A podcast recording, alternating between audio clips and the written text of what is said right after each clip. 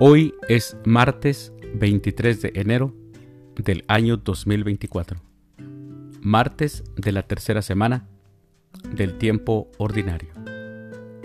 Las lecturas para la liturgia de la palabra de la Santa Misa del día de hoy son, primera lectura, entre la alegría general, David llevó el arca a Jerusalén.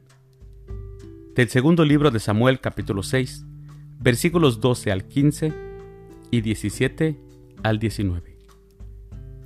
El Salmo responsorial del Salmo 23.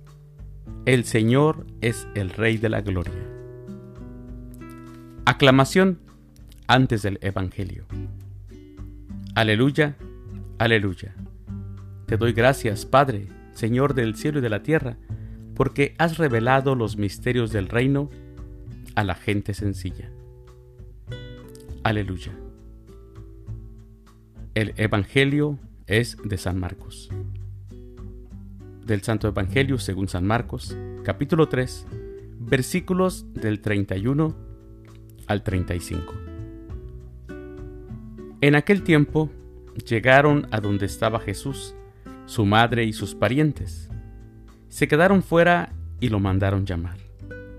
En torno a él estaba sentada una multitud cuando le dijeron, Ahí afuera están tu madre y tus hermanos que te buscan. Él les respondió, ¿quién es mi madre y quiénes son mis hermanos? Luego, mirando a los que estaban sentados a su alrededor, dijo, Estos son mi madre y mis hermanos, porque el que cumple la voluntad de Dios, ese es mi hermano, mi hermana y mi madre. Palabra del Señor. Gloria a ti, Señor Jesús. Mis hermanos, ah, pareciera que Jesús suena muy, muy eh, rudo, por decirlo así, en este Evangelio. Pero vamos a ver realmente de qué se trata. Los relatos transmitidos por los evangelistas, por los evangelistas narran la incomprensión de los más allegados, de los más allegados a Jesús ante su mensaje. No solo son la de los escribas o fariseos o de los principales grupos detractores de Jesús, de donde viene esta este rechazo, esta incomprensión. Pero Jesús tampoco facilitó las cosas. Eh, vamos a decirlo así. En el pasaje que hoy leemos, su familia es quien lo busca. La respuesta que da Jesús es desconcertante. ¿Por qué? Porque dice, ¿quién es mi madre y quiénes son mis hermanos?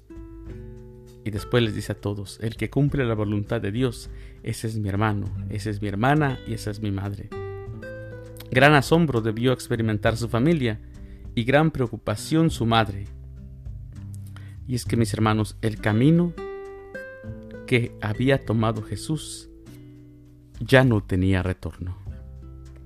Y sabemos que no fue irrespetuoso, porque la Virgen María hizo la voluntad de Dios. Hacía lo que el Padre mandaba. Ella misma dijo, yo soy la esclava del Señor. Hágase en mí según tu palabra. Así que no nos confundamos, porque muchos grupos eh, de otras sectas nos quieren confundir con este pasaje bíblico, diciendo que Jesús ni a su mamá respetaba. Y no es así. Al contrario, nos da a entender que la Virgen María hizo la voluntad del Padre.